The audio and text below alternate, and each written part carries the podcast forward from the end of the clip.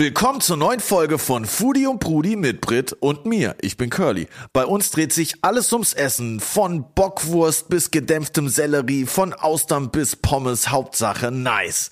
Heute zu Gast Stefan Henschel aus dem Cookies Cream, dem ersten vegetarischen Sterne-Restaurant in Deutschland. Und wir reden über nice Sachen wie Shakshuka von der Oma, Kochen mit CBD oder ob man nach dem Kochen noch in den Club steppt, um ein bisschen zu raven oder vielleicht sogar aufzulegen? Wir produzieren den Podcast in der schönen Suite 102 im Hotel Orania in Berlin, wo sich das Team ganz toll um uns kümmert. Sehr nice. Wenn ihr mögt, folgt uns auf Insta, Foodie und Prudi, und abonniert natürlich auch den Podcast, denn wir kommen ab jetzt jeden Dienstag zu euch. Überall, wo es Podcasts gibt und auch auf YouTube. Foodie und Prudi wird produziert von Pleasure. Geht auf thisispleasure.com, da findet ihr Interviews, News und alles andere rund um Food, Drinks und Genuss. Noch ein Tipp für alle, die sich für Wein interessieren interessieren. Hört rein in den Podcast Terroir und Adiletten mit Willi Schlögel und Harris, der beste Wein-Podcast der Welt. Jeden Donnerstag gibt es eine neue Folge mit nicen Gästen. Es lohnt sich, vor allem auch wegen der Mischung. Willi ist ein Top-Sommelier und Harry hat null Plan von Wein. Deswegen ist Terroir und Adiletten extrem unterhaltsam und jeder kann was lernen. Genauso wie Foodie und Prudi. Und jetzt geht's weiter mit der neuen Folge. Let's go!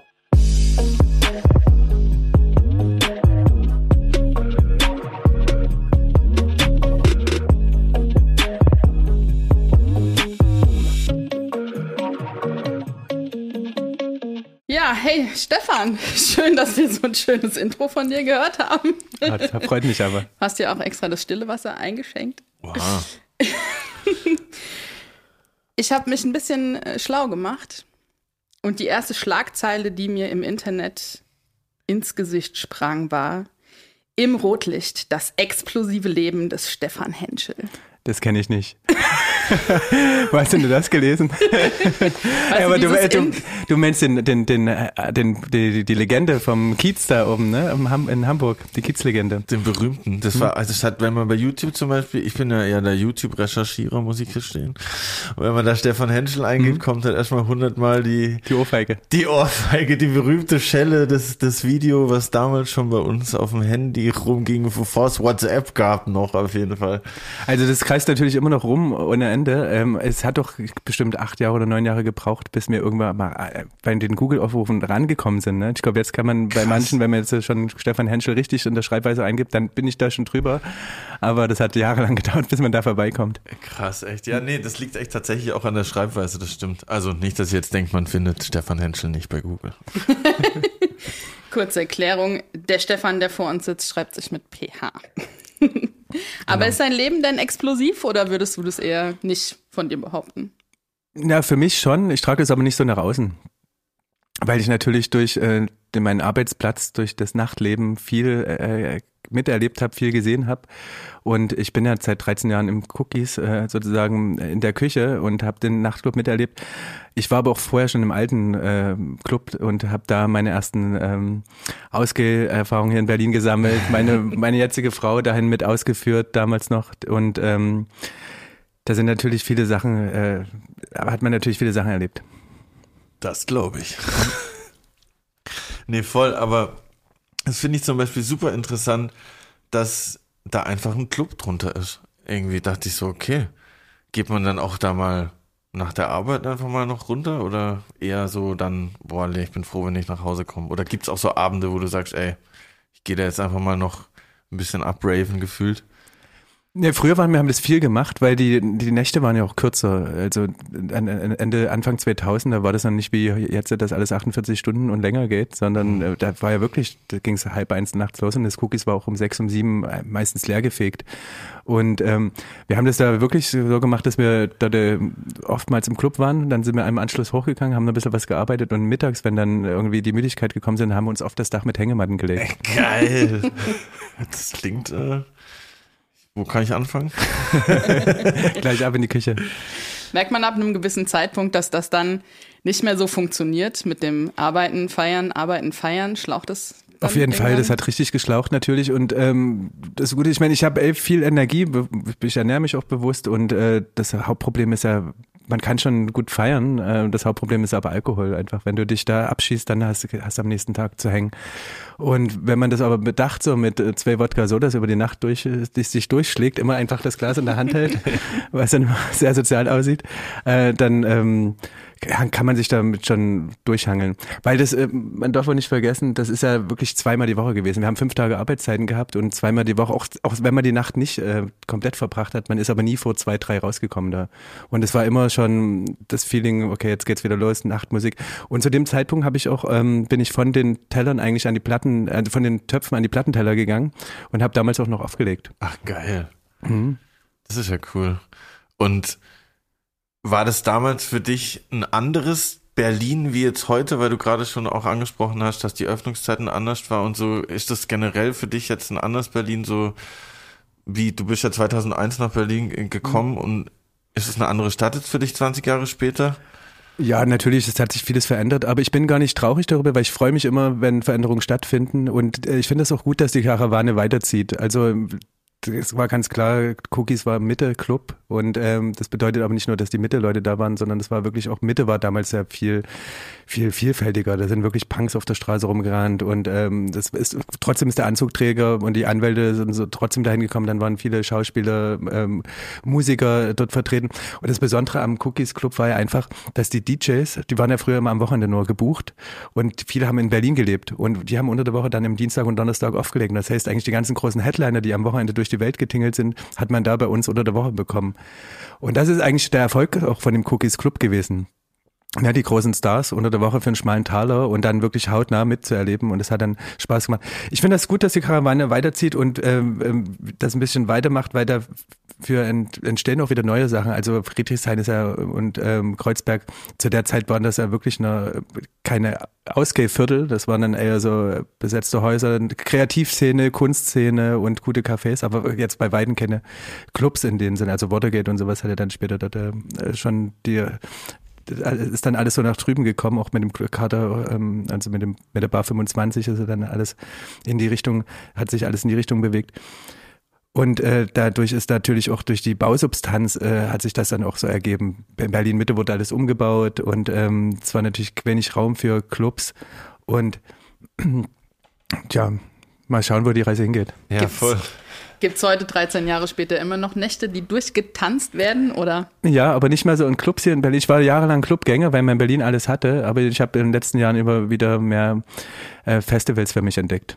Ne? Also, obwohl ich eigentlich früher nie Festivalgänger war, weil ich das immer, ich brauchte immer eine Dusche, irgendwie musste ich nach Hause fahren mit dem Taxi und konnte oder mit der U-Bahn nach Hause fahren. Und es hat sich aber auch nicht ausgeschlossen, dass man dann vier Stunden später wieder losgegangen ist.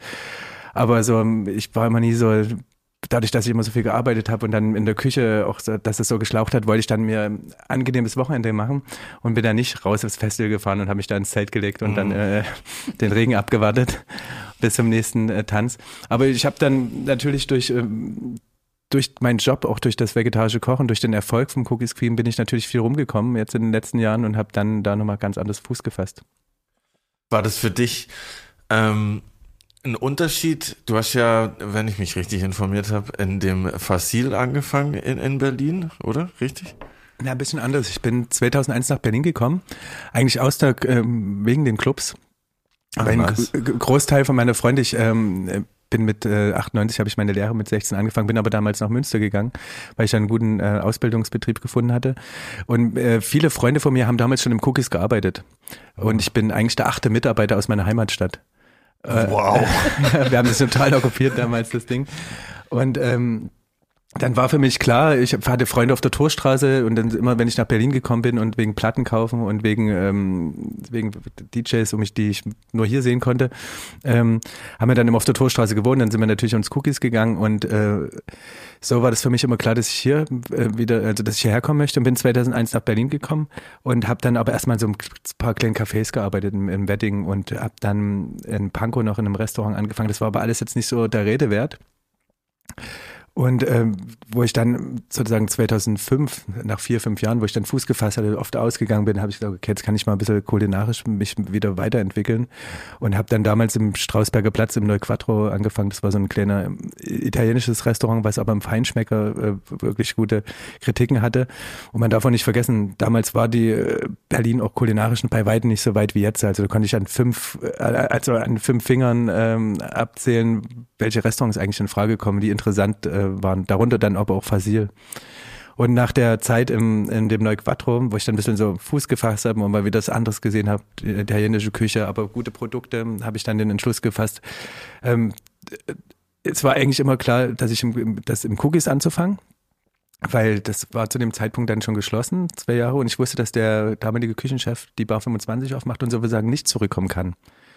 Und bis es aber soweit ist, habe ich dann eine Zeit im Fasil gearbeitet, um mich dort nochmal zu spezialisieren, weil der Michael Kempf zu dem Zeitpunkt immer die Caterings fürs Cookies gemacht hat, für Bread and Butter und für ähm, Fashion Week und sowas, die ganzen Geschichten. Und damit war der eigentlich so der, der kulinarische, äh, der kulinarische Berater vom Cookie.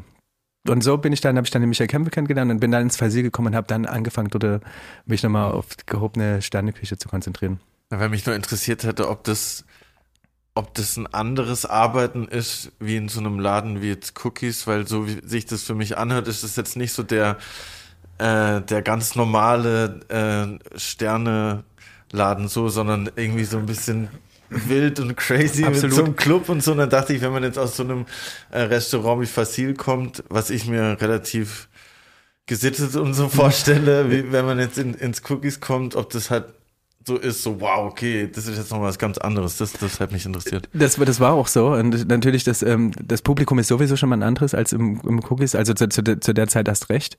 Jetzt hat sich das auch ein bisschen alles gewandelt, äh, weil die Sternenküche, die sind auch alle offener geworden und haben sich auch sozusagen dem Lockeren, dem Legeren hingegeben. Das war ja damals noch nicht so. Aber ich hatte als Koch einen Freifahrtschein eigentlich da, weil die, äh, die Köche auch da in, nachts ins Cookies gegangen sind und für die war ich so ein bunter Hund und dann haben ich gesagt, ah, lass uns mal über gut mit dem Stefan verstehen, weil dann ist es auch später, wenn der Stefan im Cookies anfängt, auch leichter reinzukommen, vielleicht da. Nice. Und vielleicht mal leichter an ein Freigetränk zu kommen. Cool. Und deswegen hatte ich das da richtig ähm, einfach und wir haben ja wirklich äh, alle Türen aufgehalten und ähm, ich bin da, also wir, wir sind auch jetzt noch befreundet, ich kenne viele ähm, aus dem Fasil, ich gehe da auch gerne hin und das wirklich ähm, hat mich begleitet auch vor allen Dingen die ersten Jahre von Cookies hat uns der, das Fasil ja betreut und ich hatte da immer, auch wenn ich Köche hatte, weil das war alles auch so ein bisschen chaotisch mit dem Club, habe ich die dann eigentlich damals ins Fasil zum Praktikum geschickt oder immer wenn Fragen waren, haben die uns geholfen eigentlich. Denkst du, dass deine crazy Phase auch Einfluss auf deine Art zu kochen hatte? Von der Kreativität her gesehen? Ja, schon, aber ich muss ehrlich sagen, damals, wir, wir haben ja angefangen, 2007 im November haben wir aufgemacht und damals hatten wir unter der Prämisse aufgemacht, dass wir gesagt haben, wir machen kein Pasta, kein Tofu, kein Reis.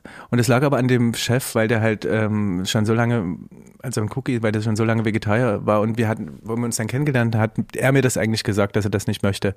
Und es lag aber daran, weil wenn du da zu dem Zeitpunkt als Vegetarier irgendwo ausgegangen bist, bis halt zum beim Italiener gab es halt Pasta mit Gemüse, beim Asiaten gab es Tofu mit Reis oder in normalen Restaurants die Beilage halt vergrößert. Und dann haben wir gesagt, okay, wir wollen aber das, den Gemüse als da machen. Und so ist das. Ähm, das war die erste Challenge eigentlich. Und es war aber viel wilderes System, äh, was wir hatten, weil wir hatten so fünf Vorspeisen, fünf Hauptgänge und drei Desserts und man konnte sich selber sein Menü zusammenstellen. Mhm. Und zu dem Zeitpunkt, ich glaube, äh, wo wir aufgemacht haben, gab es drei Gang-Menü für 28 Euro. Also, Schnapper. Absolut günstig, aber selbst da war das schon den Leuten zu teuer. Weil die gesagt haben, vegetarisch, was für drei Gänge für 28 äh, Euro. Da da war das bei weitem noch nicht so weit, die ganze Bewegung. Und wenn man da zu viert ausgegangen ist und nur ein Vegetarier mit im Boot war, oder anders gesagt, es waren, man ist zu viert ausgegangen, es waren zwei Vegetarier und zwei Fleischesser, wäre man nie auf die Idee gekommen, vegetarisch essen zu gehen. Man ist trotzdem dann irgendwo hingegangen und die Vegetarier mussten dann sich beugen. Sich unterordnen. Heute ist das komplett anders. Ja. Heute kannst du auch mit drei Fleischessern und Vegetariern, dann kommst du zu uns und gehst am nächsten Tag aber ein großes Grillhaus oder sowas. Das schließt sich da nicht mehr aus. Und das war aber anhand dessen, weil wir auch nicht wussten, wir haben eine große internationale Küche eigentlich abgedeckt oder Speisen, Speisen abgedeckt. Das war sehr breit gefächert, französische Küche. Wir haben asiatische Einflüsse mit reingenommen. Wir haben aber auch marokkanische, afrikanische Einflüsse mit reingenommen und wollten da eigentlich so ein bisschen ein Cosmopolitan Großstadtrestaurant eigentlich ähm, präsentieren und machen äh, mit, mit einer Gemüseküche, haben wir dann auch mehr oder weniger angeschoben so. Und über die Jahre hinweg hat sich das alles viel mehr spezialisiert. Auch durch meine Reisen. Ich bin dann viel in Japan gewesen, in Südamerika und äh, auch in Afrika und habe mir dann Sachen angeguckt. Und jedes Mal bringt man da was mit und dann sehe ich aber, welche Region mir mehr liegt eigentlich so. Und gerade in den letzten Jahren hat sich das viel mehr, ist es viel puristischer geworden. Ein großer japanischer Einfluss ist auch in unsere Küche gekommen. Und ähm, was ich aber gut finde, wir haben auch geschafft, über die Jahre hinweg unser eigenes Geschmacksbild und, und, und auch unser eigenes Präsentationsbild zu erschaffen. Ist es nicht ein bisschen widersprüchlich, wenn du sagst, du hast super viel Inspiration aus Japan mitgenommen, mhm. dann Tofu komplett auszuschließen? Mhm. Ja, das Problem ist, ähm, dass wir das damals so gemacht haben. Jetzt habe ich mir aber selber da so eine kleine Hürde gestellt, wo, wo ich schwer drüber hinwegkomme wieder, weil die Produkte sind schon besser geworden. Also damals, wo, wenn man da Tofu gesucht hat, dann hat das einfach, war das alles das Gummizeug. Jetzt gibt's hier in Berlin schon gute Produzenten, die wirklich einen Seitentofu herstellen, der Sinn macht, was Spaß macht. Es gibt gute geräucherte Produkte generell die ganzen Surrogatprodukte, ne, das Tofu-Schnitzel oder was es da gibt oder Hähnchen-Nuggets und sowas. Ähm, ob man das jetzt mag oder nicht, ich muss aber sagen, die Konsistenzen und der Geschmack, der ist ja schon verblüffend ähnlich geworden. Und es war aber damals bei weitem nicht so. Damals hat das alles nur gequietscht und war nur Gummi. Und jetzt, wenn man die Augen zumacht, weiß man ja manchmal gar nicht, ob das ähm, echtes oder falsches ist. Nach was schmeckt Tofu? Na, Tofu eigentlich nach einem, äh, nach einem schönen Soja, nach Gras, nach auch Champignon-Aromen. Und es kommt auch immer drauf an, ähm, wo man ähm, den, den Soja eigentlich herbezieht und wie der dann verarbeitet wird. Aber die Geschmäcker sind natürlich, ich rede jetzt erstmal von dem Naturprodukt. Natürlich kann man das alles abwandeln mit Gewürzen, mit Chili, mit Pfeffer, mit Yuzu und äh, allem. Aber es ist eigentlich ein schöner, leichter Frischkäse. Ja, spannend, dass man sowas aus Tofu auch rausschmecken kann. Mhm. Ich glaube, das kann, können sich nicht viele vorstellen. Ja, das kommt halt wirklich aufs Produkt an. Ne? Also wenn man, äh, man wirklich von einem Tofu von einem Bauern bekommt oder von einem Bauern äh, ähm, von der Farm und jetzt nicht so industriell den Einheitsbrei, dann schmeckt man das schon, kann man das schon gut differenzieren. Also habe ich das richtig verstanden, dass ähm, die ursprüngliche Idee nur mit beziehungsweise Gemüse als den Star der Küche darzustellen von deinem damaligen Chef sozusagen kam und du das dann übernommen hast und weiterentwickelt hast? Also kam der Impuls jetzt gar nicht von dir so, ich koche nur noch mit Gemüse? Nee, es war dann eher so, wir, wir hatten dann überlegt, okay, was kann man machen? Weil das, nur weil wir jetzt kein Tofu, kein Pasta, kein Reis äh, aus, äh, also wenn wir das erstmal rausnehmen, das klingt dann, dann so, okay, ähm, das hat so, sozusagen die ganze vegetarische Küche ausgemacht. Und wir hatten aber dann auch überlegt, weil wir so cosmopolitan sein wollten, okay, lass uns doch vielleicht einen vegetarischen Burger drauf machen und lass uns damals auch schon einen Quinoa-Salat drauf machen. Lass uns ein asiatisches Gericht haben. Das waren die, die ersten Überlegungen. Und wo wir dann aber zusammen zu dem Entschluss gekommen sind, was wollen wir eigentlich eigentlich? Und ich hatte dann gesagt, ey, ich würde aber auch gerne das Gemüse so verarbeiten, wie ich es als mit Fleisch mache. Das heißt, Gemüse grillen, rösten, in den Ofen schieben, backen, äh, einlegen, äh, beizen und alles. Und da war dann eigentlich der Entschluss gekommen, relativ schnell, und äh, dass wir gesagt haben, okay, wir nehmen den Gemüse als, als oder das, wir nehmen das Gemüse als da. Finde ich aber, das fand ich irgendwie, bei dem Satz bin ich immer direkt hängen geblieben, so dass man das wie Fleisch behandelt, weil ich mhm. das irgendwie, irgendwie voll den interessanten Ansatz fand, nicht zu versuchen, irgendwie, irgendwie was ganz anderes zu machen, sondern einfach irgendwie das äh, gleich zu behandeln, wie, wie man es sonst kennt, irgendwie. Das fand ich irgendwie ganz interessant. Und ähm, ist es denn so, dass du das Gefühl hast, oder, oder sagen wir mal so, ich fange nochmal von vorne mhm. an. Vegan und vegetarisch, seit wann ist denn dieses Vegan-Thema überhaupt so am Start für dich aus deiner Sicht? Oder war das 2001 auch schon so, dass man einen Unterschied gemacht hat? Ja, also 2001, da wusste ich noch gar nichts über, ich persönlich wusste da noch gar nichts darüber, so mehr oder weniger. Ich bin dann, wo wir nach Berlin gekommen sind, Du wirst ja eigentlich an die, wenn du jetzt kein Vegetarier bist, wirst du eigentlich an die vegetarische Küche erstmal durch ähm, andere Küchen herangeführt. Also gerade mexikanische Küche, äh, orientalische Küche, indische Küche natürlich ganz, äh, ganz groß. Aber jetzt bei den deutschen Speisen, entweder ist es natürlich eine Pasta oder ähm, Salat. Ja, aber man hat jetzt, es, es, gibt gar keine, also in Sachsen gibt es noch Kartoffeln und Quark oder sowas und, oder Senfeier, aber so, es gibt ja keine richtigen etablierten vegetarischen Gerichte und da hat man sich eigentlich wenig damit beschäftigt. Und ich glaube, das fing aber eigentlich damit an, gerade durch das ganze äh, durch die, ich sage immer noch, äh, die Casting-Allee, weißt du, Kastanienallee, wo Gordon W. und sowas war der erste, der dann, äh, dann auch so indische Küche und viel vegane Sachen an den Markt gebracht hat. Und dann hat man schon so gemerkt, okay, die ganzen äh, Kreativen, die ganzen Künstler, die ganzen Schauspieler, die äh, springen auf den Zug auf und dann fängt man dann selber sich damit an, an zu beschäftigen. Aber auch mit dem, das war ursprünglich ging es dann wirklich erst ans, ums Vegetarische. Das Vegane, finde ich, kam eigentlich auch nochmal viel später. Dann auch 2010 hat es dann erst so langsam Fahrt aufgenommen. Und speziell in den letzten fünf Jahren. Ne? Also weil vegetarisch war dann immer so, das Leid der Tiere erstmal wegzulassen, aber dann wirklich so den Gamechanger zu machen, ist dann halt mit dem Veganen dann nochmal entstanden. Und das, ähm, gerade in der Gastronomie, vor vier Jahren fing das an. Und in der Spitzengastronomie ist es eigentlich in den letzten zwei Jahren undenkbar gewesen. Also gerade jetzt, vor allem nach Corona, also nach dem ganzen Lockdown, sind so viele Restaurants, die ich kenne, befreundete Gastronomen umgeswitcht und die das ist nämlich so, wenn du in der Küche ein vegetarisches Menü anbietest und es, es kommen halt drei Vegetarier, meistens darunter noch einer vegan. Also musst du das vegetarische Menü nochmal umstellen.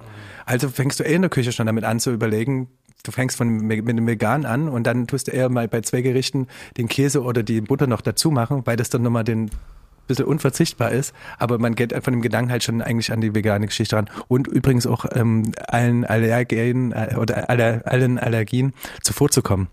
Ah, stimmt, ja, also ja. glutenfrei, vegan, das ist schon mal, da kannst du dich bei einem großen Restaurant wie bei uns mit 100 Gästen am Abend, am Wochenende, kannst du dich da schon mal auf eine gute Seite äh, absichern, ohne dass du dann in die Bredouille kommst. Ja, Krass. Was ich total spannend finde, ist diesen Spagat zu schaffen. Ich meine, es geht ja jetzt nicht nur um das Cookies, es gibt ja noch mehrere Läden, die du mitführst und betreibst. Und da zu sagen, okay, hier haben wir vegan-vegetarische Karte, in dem anderen gibt's Fleisch. Kann mir vorstellen, dass es da bestimmt auch kritische Stimmen gibt, die sagen, ja, was macht er denn jetzt und ist er denn überhaupt selbst vegan oder vegetarisch oder nicht? Also ich bin jetzt seit äh, 13, äh, ich bin seit 13 Jahren Küchenchef vom Cookies Cream und hat zwischendurch mit Cookie äh, schon äh, auch mal einen Laden zusammen gemacht, hat zwischendurch auch eigene Erfahrungen gemacht. Zwischendurch hatten wir mal das Chips auf der äh, zwei, das waren zwei Tagesrestaurants eigentlich, so ein bisschen Salatbar-mäßig, die haben wir abgeben müssen. Das haben wir auch nicht ganz so gut hingekriegt. Dann hatte ich zwischendurch mal eine, das Volta auf der U-Bahnhof Volta-Straße. Äh, das war eigentlich so ein mein Wohnzimmer. Das äh, war so eine Art Gastropub zu einer Zeit, wo das noch nicht so äh, hier bekannt war. Das war einfach ich würde sagen, was 2012 habe ich das aufgemacht. Nee, später, 2014 oder sowas. Das ist aber auch schon wieder abgegeben, das haben wir dann fünf Jahre betrieben. Und äh, in der Zwischenzeit, ich wollte ursprünglich immer mal viele Sachen ausprobieren und habe mich dann auch äh, bei Pop-up Ceviche, ähm, Pop-up Ceviche Restaurants gemacht. Ich habe ähm, im, im Rahmenladen damals schon gearbeitet und habe mir da angeguckt, wie man Nudeln macht, habe dann die ersten Isakayas mit einem befreundeten Rahmenkoch äh, in Berlin gemacht, die man aber auch so Supper Club mäßig und äh, irgendwann fing das damit an, dass ich aber mit dem Cookies Cream Gesicht zeige und immer mehr Gesicht gezeigt habe. Und das ging, kam natürlich dann mit dem Michelin-Stern äh, noch dazu, weil vor, wo, wo der Club zugemacht hat, das Cookies, hatte ich mich eigentlich um das Crackers gekümmert, um die Eröffnung. Und ähm, habe das so ein bisschen angeschoben, aber in dem Haus drinnen war das nämlich halt so, weil unten war ein Fleisch- und Fischrestaurant, also unten ist das Fleisch- und Fischrestaurant, oben ist das vegetarische Restaurant. Und unter dem ganzen Deckmantel Cookies haben wir dann eigentlich beschlossen, Cookie und ich zusammen, dass wir, dass ich mich da ein bisschen mehr rausziehe. Wir geben das Crackers ab an einem Küchenchef, der sich darum kümmert, der auch das Gesicht dazu sein kann. Und ich tue mich nur aufs Queen beziehen. Weil das ist in einem Unternehmen, wo dann die zwei ähm, Schwerpunkte sind, ist es schon ganz gut, mit Stefan Henschel da als vegetarischer Koch ist. Dadurch, dass ich aber Fleischesser bin und auch über die äh, letzten Jahre viele Anfragen habe von anderen Sachen, die mir Spaß machen, ob es Events sind, ob es äh, kulinarische Beratung ist, gehe ich damit auch rein und ähm, versuche das dann aber eher so zu machen, dass ich das im Hintergrund mache und mich da nicht so vorne präsentiere.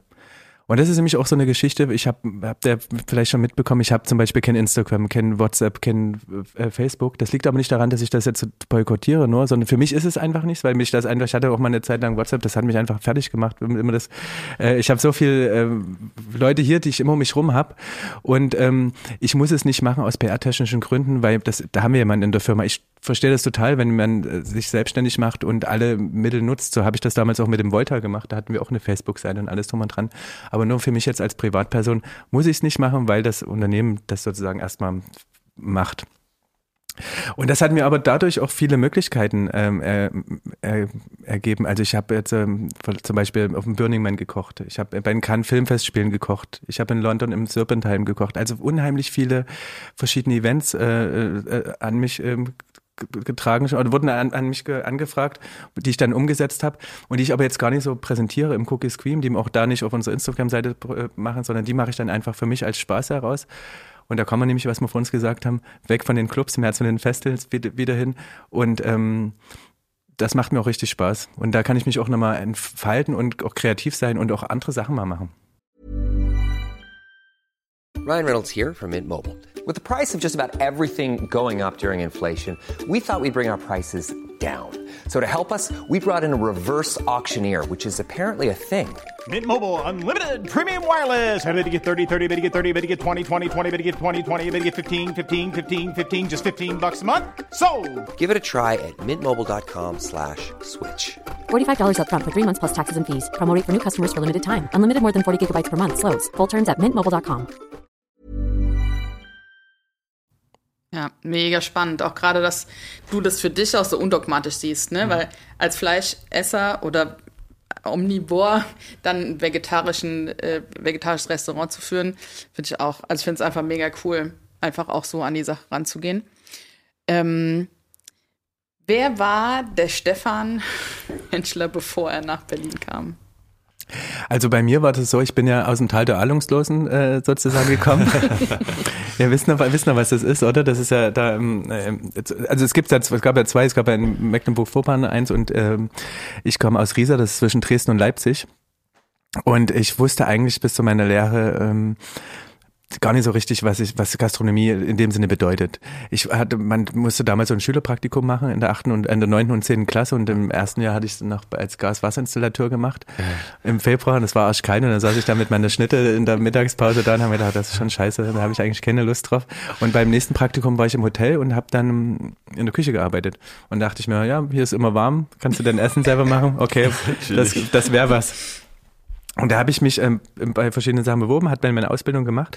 Und ähm, ich wusste eigentlich zu dem Zeitpunkt ähm, überhaupt nicht, äh, ich wusste, es gibt Restaurants, chinesische, deutsche, italienische und das war's. Aber ich wusste nicht, dass es da verschiedene Kategorisierungen gibt und habe dann einfach äh, ganz blau meine Ausbildung angefangen, 98 und hatte das Glück, dass ich aber in, in, in einen guten Ausbildungsbetrieb gekommen bin. Das war bei Münster in der Nähe bei der holländischen Grenze ähm, was mir auch gefallen hat. Ich bin, habe dann viel Freunde in Amsterdam auch gehabt und Freunde bin dann oft nach Holland gefahren und auch wegen der Musikkultur, die mir da gefallen hat. ja, ja.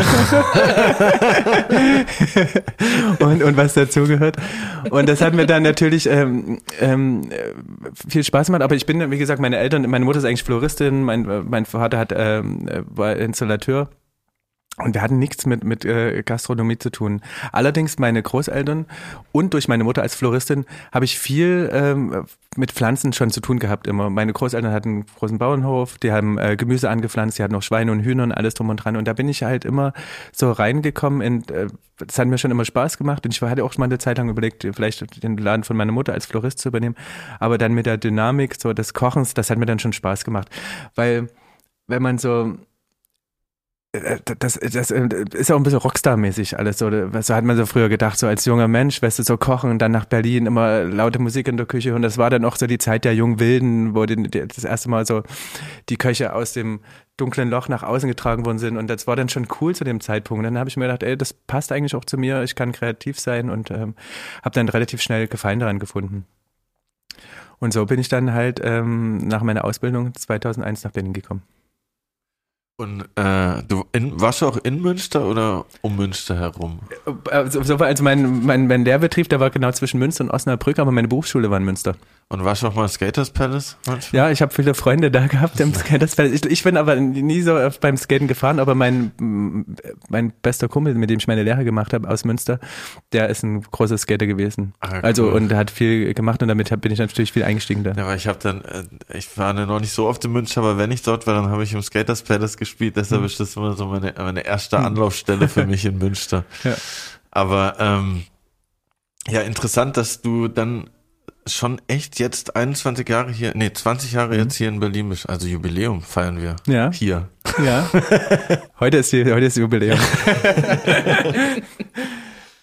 Und ähm, als du dann diesen sagenumwobenen Michelin-Stern bekommen hast, wie hat sich das angefühlt? Ja, war natürlich mega, mega, mega krass. Weil die Sache war die, wir hatten, äh, zehn Jahre Jubiläum Cookies. Schon wieder ein Jubiläum. Genau, der, genau. Wir hatten zu dem Zeitpunkt, wo das gekommen ist, äh, vor vier Jahren hatten wir zehn Jahre Cookies äh, Cream. Und wir hatten da gerade eine Tour hinter uns. Und die Tour, die hat angefangen, also wir waren auf Ibiza, dann waren wir in Zürich und in London. Und da ist immer eine Achse durch Europa durch. Und das waren so wichtige Punkte für uns, war Ibiza durch die Clubkultur, dann Zürich das älteste vegetarische Restaurant in Europa und London, weil mein, weil Cookie aus London kommt, also gebürtig und wir da äh, gut verwandelt waren und haben dann sozusagen da gekocht. Und dann sind wir zurückgekommen und haben eine Woche lang im Cookies äh, jeden Tag äh, für 90 bis 100 Mann eingeladen gekocht. Ein Tag war Presse, ein Tag war Freunde, dann Stammgäste. Und es hat sich so durchgezogen und am Samstagabend nach dem fünften Tag äh, kam dann der Anruf 18 Uhr wir waren natürlich schon völlig alle im Arsch von dem, weil jede Nacht ging das da gut ab. Und ähm, ähm, dann kam der Anruf und ich wusste eigentlich schon sofort, was äh, Phase ist, weil ähm, der Name sagt einem natürlich was, der, ähm, der angekündigt worden ist. Und dann hat er gefragt, haben Sie schon was vor nächste, am Montag? Und ich sagte, nee, aber ich nehme, äh, ich weiß schon, was geht, ich freue mich und so, dass ich dann kommen kann. Und dann war das relativ schnell da. Und dann bin ich halt rein in die Küche wieder und habe dann äh, meinen Köchen das gesagt. Und also erstmal Cookie angerufen und meinen Köchen gesagt. Und dann war natürlich der Samstag wieder totales Feuerwerk. und dann waren wir, waren wir aber die Woche darauf, dann war Montag, ich weiß gar nicht mehr, ob es Montag oder Dienstag war, waren wir, ne, Dienstag war das das, glaube ich, war dann die Verleihung. Und dann sind wir danach wieder auf Arbeit gefahren und dann haben wir wieder mit dem ganzen Team dann den, die Preisverleihung gefeiert. Das also war wirklich eine exzessive, äh, exzessive zehn Tage. Und wo wird es dann, wo wird es verliehen? In Paris oder? Nee, das, nee, das, das wandert immer von Stadt zu Stadt. Also zu dem Zeitpunkt, früher wurde das einfach nur zugeschickt. Und in dem, in dem Jahr, wo wir das bekommen haben, das war das erste Mal, wo das so eine große Gala war. Das war in Potsdam. Dann, äh, ich glaube, letztes Jahr war das in Hamburg. Also letztes Jahr ging es ja nicht wegen Covid, da haben sie es dann in Hamburg übertragen und das Jahr davor war es aber auch schon in Hamburg. Ich glaube, die ziehen da jetzt immer so weiter. Hat es Einfluss, wie du die Küche dann danach, nach der Verleihung betrieben hast? Also hast du dir dann extra Gedanken gemacht, hat es dich unter Druck gesetzt oder denkst du, okay, Michelin-Stein, super. Nee, das, wir, wir, konnten, das Problem ist, wir, also erst einmal war das eine große, äh, erst einmal war das eine große Ehre für uns, aber wir, wir wussten schon, dass wir gut sind. Aber wir wussten, dass wir für das Publikum, was eigentlich der Michelin anspricht, ähm, fehl an der, also falsche Adresse eigentlich sind. Äh, das hat sich aber in dem Jahr dann auch verändert, weil der ähm, Michelin sich verjüngt hat. Der hat einen äh, neuen ähm, Chefredakteur bekommen, der speziell darauf ähm, auch geguckt hat nach den neuen vegetarischen Trends und sowas. Das war eigentlich so, dass ähm, die sich ja auch, der Michelin sich ein bisschen verjüngt hat in dem Jahr und dann war das schon so absehbar, dass auch in Deutschland wahrscheinlich ähm, jetzt auch andere Konzepte sind. Und das war, das hat nicht nur die vegetarische Küche betroffen, das hat auch so äh, Restaurants wie Nobelhart und Schmutzig oder so eine Läden betroffen, auch so regional, wo man wirklich nur am Tresen sitzt und sowas. Also weg von dem ähm, komplett besetzten Restaurantraum, wo dann vier, fünf Kellner am Tisch sind und alle mit, äh, mit äh, Anzug. Und ähm, wo der Wechsel war beim Michelin, da hat man schon gedacht, okay, da könnte was passieren, aber wir haben nie damit gerechnet, weil wir nie erwähnt worden sind. Also wir waren auch nicht in der, mit der Adresse drin, weil normalerweise, du kannst dich da anschreiben und sagen, hier, ich bezahle so und so viel Geld und dann kann ich, könnte mich damit listen. Ah. Wenn du es nicht machst, aber du gut bist, schreiben die dich trotzdem rein. Das ist aber bei uns nie passiert. Und dann dachte, dachten wir, okay, vielleicht fragen die mal irgendwann an, dass wir da gelistet sind oder das wäre der erste Schritt. Aber dass dann gleich von 0 auf 100 kam, das war dann äh, sozusagen aus allen Wolken gefallen. Oh, nice. Und äh, was war noch? Das war es dann, ne? Wie, wie das dazu kam? Was haben wir noch gesagt? Was war die Frage? Ja, das, das war's, glaube ich. Aber ich habe noch eine Frage zum Stern. Und zwar, Flext man damit so richtig, wenn man so unter Köchen ist? Sagt man dann so. Jetzt weiß ich schon wieder, was du antwortest, aber da können wir gleich, aber sag nochmal. Also so ist es so, so ein richtiger Flex, wie so, boah, als Rapper jetzt, ich habe so ein AMG und, und das ist so unter Köchen so, oh, ich habe einen Stern, ich drop das mal kurz, so, ist das so? Na, genau, also äh, das ist schon eine super Ehre, das ist schon ein Ritterschlag auf jeden Fall ähm, und man muss auch klipp und klar sagen, wir waren ja sozusagen das erste Restaurant hier mit dem, was sich vegetarischen Stern erkocht ja. hat. Und das ist so, ist einmal drin gestanden, das ist, das ist Geschichte halt. Ne? Kann Dann, das kann mehr, keiner mehr nehmen, genau. Und das, deswegen waren, das waren wir uns schon bewusst. Und ähm, das ist natürlich, wir waren da noch super stolz drauf. Aber wir konnten jetzt, weil du von uns gefragt hast, ob wir das, die Speisen dann verändert haben.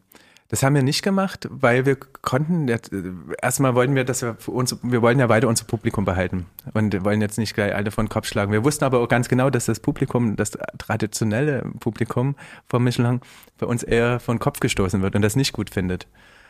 Anyway, das ist dann halt so, aber ähm, dann haben wir eigentlich umgedacht und haben gesagt, was machen wir jetzt besser? Also lass uns mehr Gasterlebnis machen.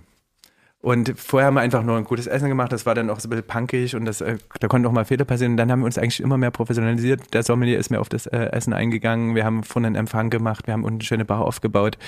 Und wir haben in dem Zuge eigentlich mehr, ähm, mehr gemacht. Und dann später fing das an, die letzten also bei, bei, zum Anfang wurde mir ja überrannt auch, dann haben wir natürlich nichts verändert, aber dann in den Jahr danach fing das dann an, dass wir mehr Köche, wir haben, sich, wir haben viel mehr Köche eingestellt. Es wurde immer größer.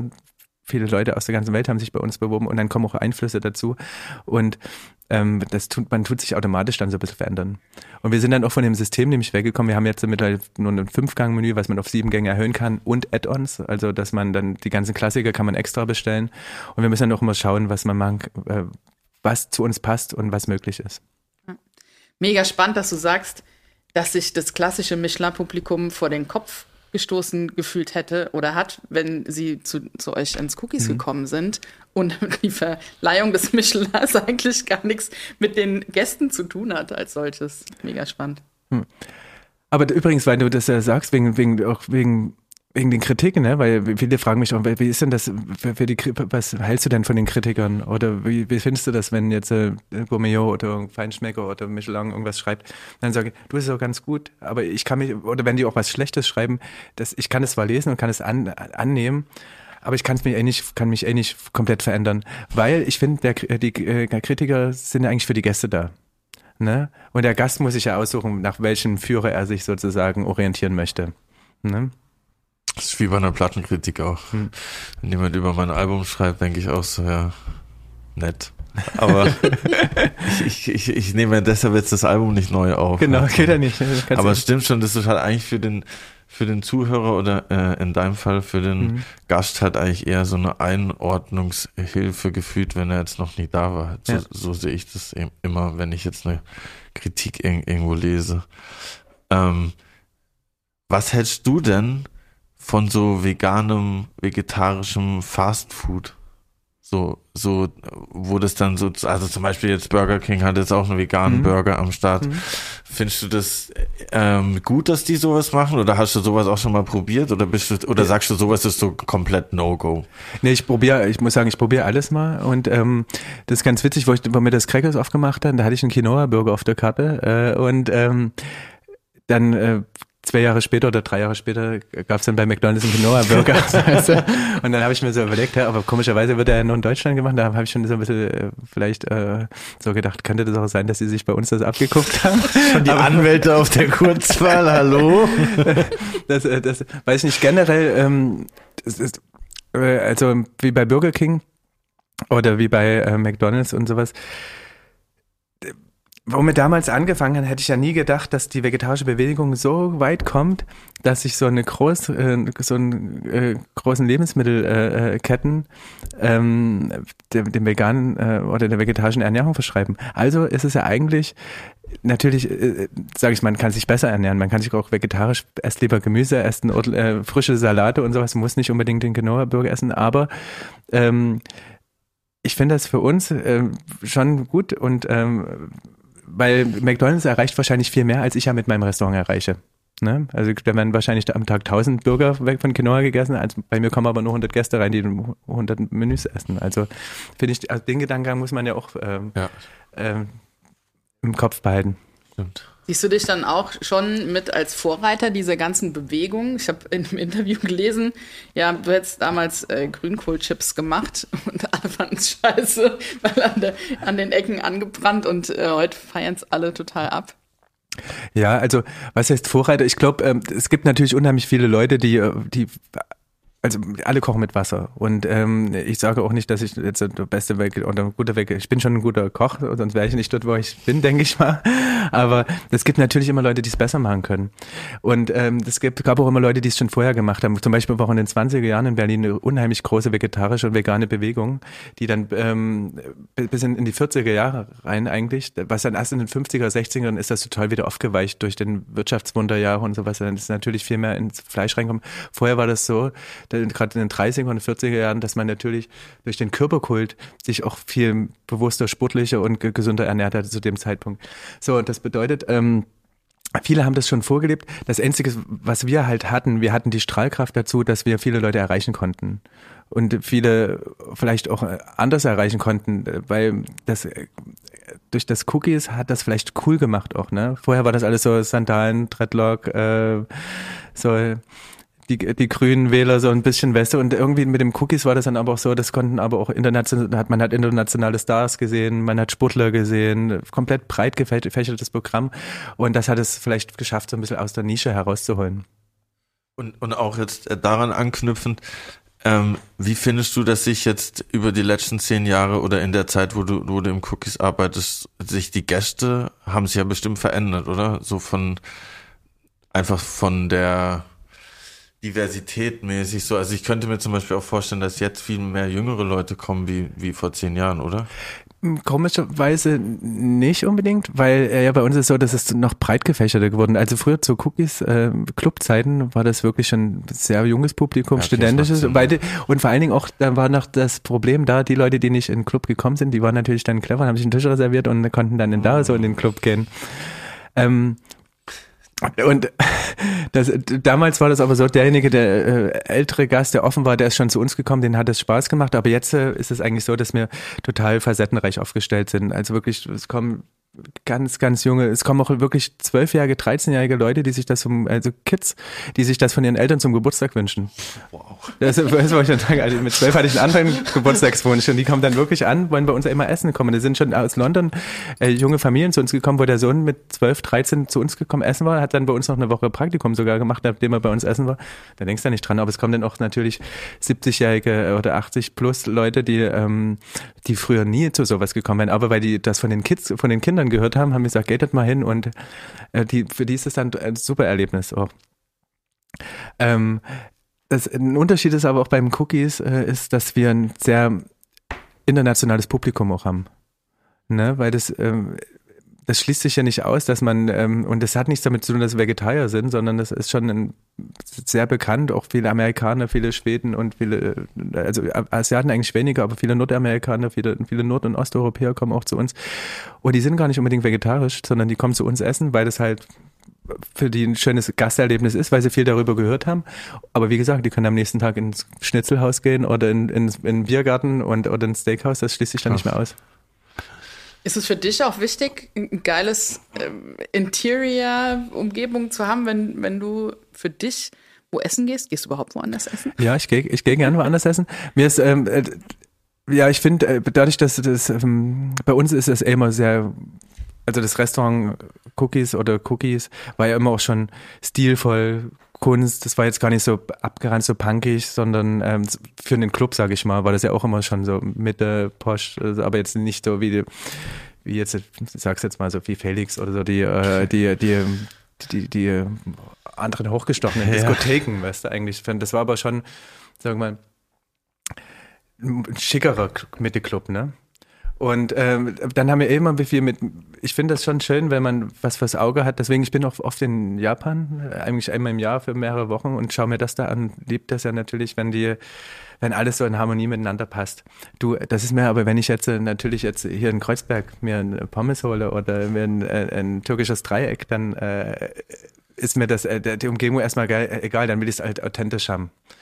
Man muss dann immer das finde ich eh ganz wichtig. Auch man muss sich immer auch auf das einlassen, was man gerade, äh, zu was man gerade geht, ne? Weil es kommen dann auch viele zu uns und sagen, oh, das gibt's hier nicht. Aber das wäre ja wie, wenn du zu McDonald's gehst und ich möchte einen Hotdog bestellen. Ja, stimmt. Aber was, was ich an dem Ganzen so äh, sympathisch und interessant finde, ist, dass du das halt nicht so dogmatisch irgendwie angehst und so dieses, diesen Zeigefinger-Prinzip irgendwie äh, versuchst irgendwie zu kochen, auch weil du halt selber auch Fleischesser bist mhm. so. Und äh, wo wir gerade beim Kochen sind, kommen wir jetzt zur Kategorie Schnellkochtopf.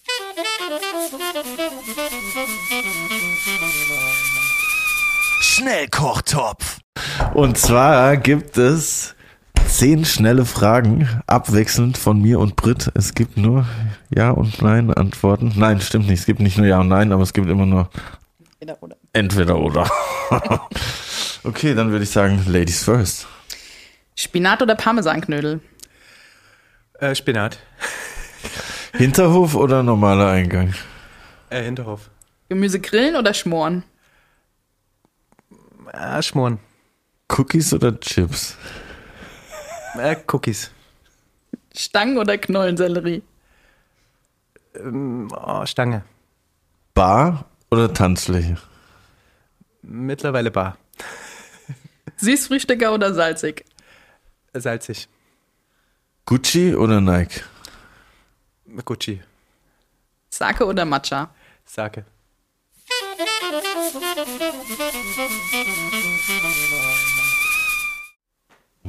Damit kann ich auf jeden Fall sehr gut leben. ja, danke dir schon mal für diese aus der Pistole geschossenen Antworten. Ich muss dazu sagen, wegen dem Spinatknödel, das liegt daran natürlich, weil ich sie jeden Tag sehe, weißt du? Und ich freue mich dann einfach über einen frischen Spinatsalat oder auch einen Sp- und einen Pluckspinat mit Kartoffeln, dann liebe ich auch dann. Ja, wir, wir, wir kommen direkt zu einer etwas entspannten Kategorie, um, um uns von dem Schnellkochtopf zu erholen. Und zwar heißt die nächste Kategorie Comfort Food. Was gönnst du dir rein, wenn du denkst, ich brauche jetzt richtiges Soul Food, ich muss jetzt richtig alle Endorphine im Körper aktivieren?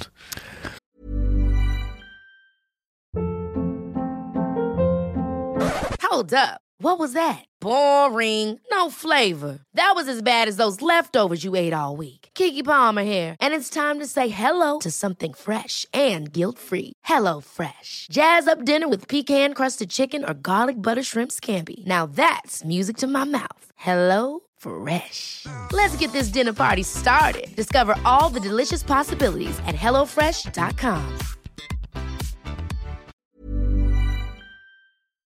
Du meinst vor der Party oder nach der Party? Beides, ich will beides wissen. Also äh, vor der Party ähm, muss, muss ich sagen, also wenn du sagst, richtiges Soulfood ist unterschiedlich. Ich, also vor der Party brauche ich auf jeden Fall immer stabiles, ähm, also sagen wir mal Kartoffeln, ähm, vielleicht äh, geschmorte äh, Gemüse, ähm, ein bisschen deftiger auch sowas, einfach eine Basis aufbauen. Und äh, danach auf jeden Fall asiatisch, äh, chinesisch, Wantang mit äh, Chi- äh, Sweet, äh, Sweet Chili Soße, saure Schafsuppe, sowas, Tom Kha Gai. Das ist so für mich dann das Soulfood, um meine Seele wieder, äh, zu, oder meinen Körper wieder zu streicheln. Wieder zum Leben zu erwecken. Ja, genau. und, und wie sieht's bei dir aus, Brit? Ja, bei mir gibt's äh, Kartoffelstampf mit körnigem Senf und Petersilie. Uh, das ist aber geil. Da hätte ich jetzt auch schon Bock Das ist drauf. ziemlich geil. Ja. Aber was mich mega interessiert, wie kommt deine Oma dazu, dir Shakshuka zu kochen? Ehrlich gesagt, da hat, ich habe sie nie richtig fragen können, wieso, aber das gab's halt so oft. Und ähm, ich muss dazu sagen, meine Oma, die ist, ähm, die ist erst 2002 gestorben und die ist 101 Jahre alt geworden. Wow. Und ähm, die, also das heißt, die hat auch den Nationalsozialismus noch miterlebt und sowas. Und ähm, die war aber immer sehr offen und sehr liberal. Und äh, ich glaube, aus dem Grund, äh, die war nie in, in Israel und hat nie eine orientalische Küche gemacht, aber die hatte immer, äh, Shakshuka war bei uns immer mindestens einmal die Woche gehabt, wenn, die, wenn, wenn ich meine, also meine Oma hat relativ nah bei uns zu Hause gewohnt, die hat ähm, äh, auch dann, wenn ich nach der Schule gekommen bin, meistens gemacht, es gab eigentlich immer die Woche nach der Schule gab es Shakshuka. Mega. Lecker. Ich habe noch eine Frage. Also ich habe noch mehr, aber jetzt kommt erstmal die. Ähm, ich habe gesehen, dass du oft so seltenes Gemüse Mhm. bekommst, zum Beispiel Pariser Marktmöhren. Und ähm, ist es so, ist es so für dich irgendwie so eine Herausforderung, auch immer so spezielle Sachen zu finden, mit denen man kocht? Oder sagst du so, das ist einfach, kommt einfach mit dem, mit dem Niveau, auf dem du dich befindest? Oder ist es so ein eigener Antrieb von dir raus, sozusagen, boah, ich, ich habe gerne Sachen, die andere jetzt nicht unbedingt haben, so? Das, äh, also ich habe natürlich gerne Sachen, die andere nicht haben. Wer nicht? Bitte.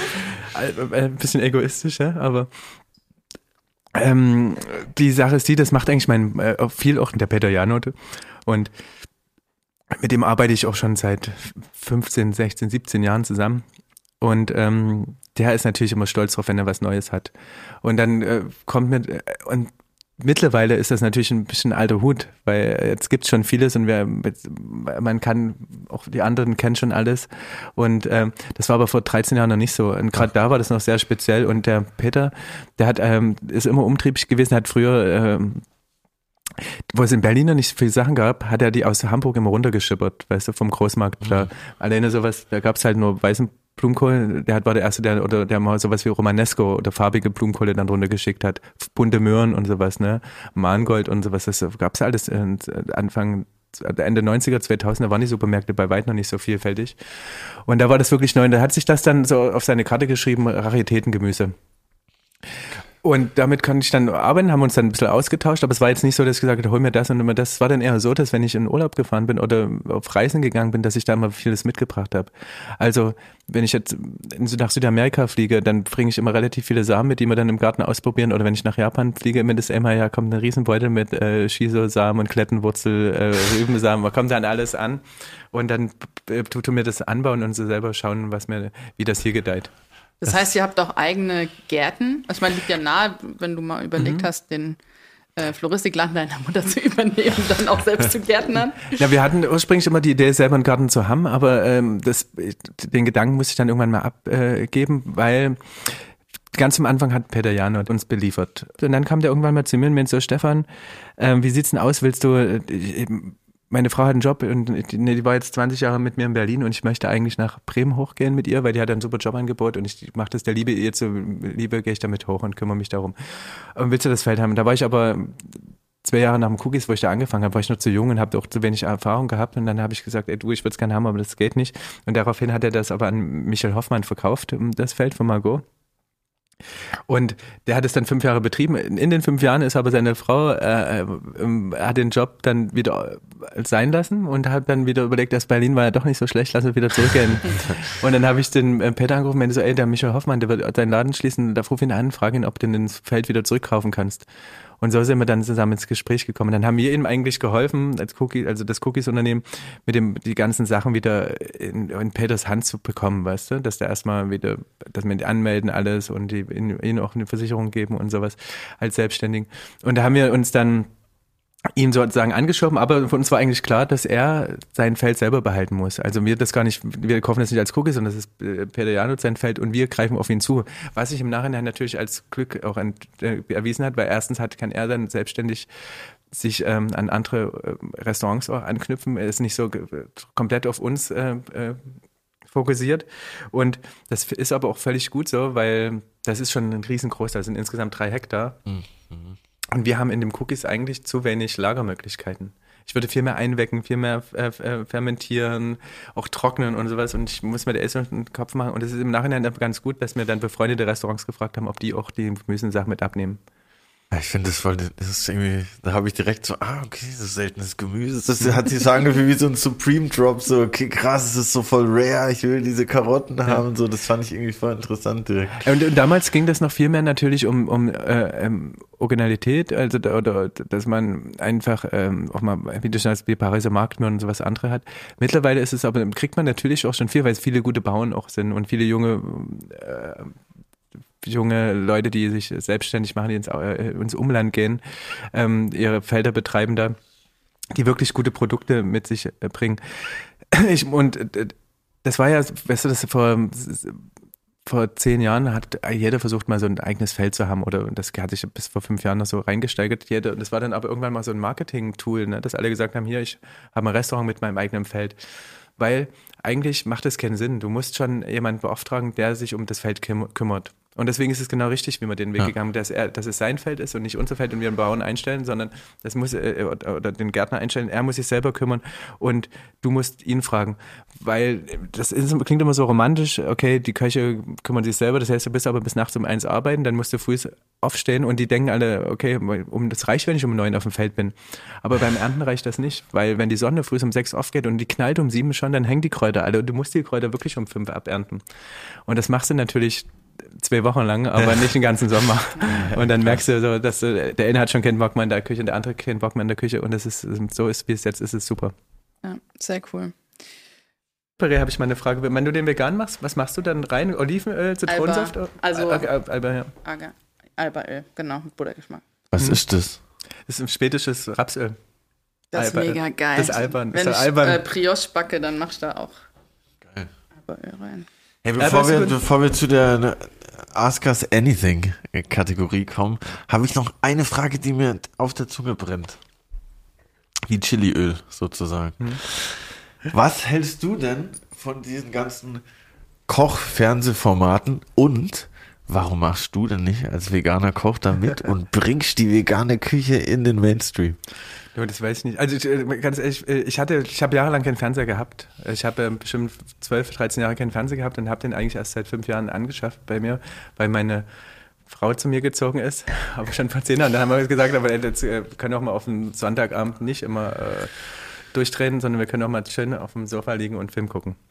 Und dann äh, ähm, bei, ich hatte früher keinen Bezug zu Kochshows, weil das war für mich immer so ein bisschen Hampelmann-Geschichte und wir hatten viele Anfragen von von Kochduell und sowas und, und ich habe das immer abgeschoben. Ich habe bei unserer PR-Tante gesagt, ey, hier, guck mal, das Vox schon wieder, schick die weg oder sowas. Weißt du? Und ähm, das hat für mich keinen richtigen Sinn gemacht. Äh, Die ganzen Formate haben mir auch nicht gefallen. Ich finde, jetzt gibt's gu- wirklich auch schöne Formate, weißt du, auch der Melzer mit dem Kitchen Possible, das ist natürlich schon richtig äh, schön. Das vier Stunden, ich gucke mir das auch nicht an, ich kann mir auch keine vier Stunden Kochshow angucken. Das ist mir dann auch die Musik oftmals so äh, äh, the- theatralisch dann immer, weißt du.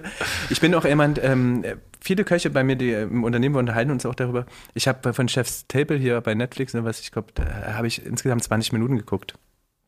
Ich äh, gucke mir das eigentlich selten an. Ich höre mir eher einen Podcast an, tatsächlich. Und äh, der Grund, warum ich das, ähm, also erstmal, warum ich mir das wenig angucke und warum ich bin auch kein Koch, der so bei Insta dadurch, dass ich nicht bei Instagram bin und äh, jetzt auch nicht bei WhatsApp, habe ich äh, wenig con äh, connecte daran. Ich habe jetzt äh, verfolge auch wenig und deswegen ist das vielleicht auch bei uns konnten wir auch so eine eigene Sprache entwickeln, weil ich merke das selber bei jungen Köchen, die gucken nämlich immer drauf und dann haben die immer dieselbe Tellersprache wie überall und ähm, das ist das, was gut ist. Generell bin ich dem Format jetzt nicht ähm, abgeneigt, aber es kam nie dazu, jetzt, dass ich gesagt habe, das hat Spaß gemacht. Aber bei den ganzen Trash äh, äh, Fernsehformaten habe ich eigentlich keinen Bock gehabt. bis Ja, jetzt. mal, klar. Geht da halt haupt, nicht, auch nicht hauptsächlich ums Essen, sondern Mhm. um Fertigkeiten und um Struktur und Ablaufprozesse. Mhm. Aber es gibt äh, eine geile Serie, die heißt Feed Phil und da geht es wirklich nur ums Essen. finde ich auch sehr gut. Und das ist richtig cool. Die habe ich, die hab ich auch geguckt, weil der mit, in, in L.A. auch mit dem äh, zu den verschiedenen Robert Rodriguez und so den Regisseuren geht und sowas, ne? Der hat auch den, den der hat auch Filme ge, gemacht, der Regisseur, ne? Der hat zum Beispiel Dschungelbuch er jetzt gerade. Ja. Ah, ja geil. okay, Feed Phil, ich habe notiert. Ne, und ich gucke mir das mal an und das kommen wir nämlich aber zu einem Punkt, was ich total spannend finde für Lehrlinge zum Beispiel. Wir haben ja, wir haben Lehrlinge bei uns und der Unterschied, wie ich damals meine Ausbildung gemacht habe, damals hat man so einen jungen Koch bekommen und dann hat man sich selbstständig weiterentwickelt, indem man sich Kochbücher gekauft hat. Ne? Oder halt äh, essen gegangen ist, was aber ins Geld gegangen ist. Und, ähm, damals, und das war der Austausch eigentlich so, wo man neue, oder halt Zeitschriften, dann hat man Trends aufgesaugt. Ähm, wobei es dann auch nicht viele Zeitschriften gab. und jetzt ist es aber so, du kannst halt durch, natürlich durch Fernsehen, durch Kochformate sieht man viel, aber auch so, ich sage immer, zu meinen Lehrlingen, wenn du was wirklich sehen willst, kannst du, guckst du bei YouTube an. Ne? Wenn du sehen willst, wie ein guter Sushi gemacht wird, wie man äh, Tier verarbeitet oder sowas, kannst du dir da angucken. Das gab's alles früher nicht. Früher musstest du immer im Kochbuch durchblättern und dann hast du das vielleicht zusammen mit deinem Kochkollegen mal durchgesprochen. Und selbst wenn dir ein, ein was nicht gefällt, du weißt ja, du kannst gucken, wie die das in Südamerika machen, du kannst gucken, wie die das in, in, in Spanien machen, du kannst gucken, wie die in, Huhn in Japan zerlegen. Also da siehst du schon so breit gefächert. Und da haben die Leute, die jungen Leute und wer möchte, und auch die Autodidakten, die kochen wollen, da auch zu Hause und sowas, die haben es super f- leicht eigentlich, wenn man da offen ist und wenn man da ein bisschen nach links und rechts guckt. Und das finde ich schon super spannend und schön. Findest du es unbedingt notwendig, dass man wissen muss, wie ein Tier zerlegt wird in der Kochlehre? Gibt es ja gerade auch so eine krasse Diskussion, gerade in der Vegan-Szene. Wie ähm, läuft so eine Ausbildung ab? Welche Techniken muss ich können? Und das ist Ja, und das finde ich fragwürdig, das sollte so nicht sein. Ich finde generell, es gibt keinen Grund in unserer Gesellschaft Tier zu essen.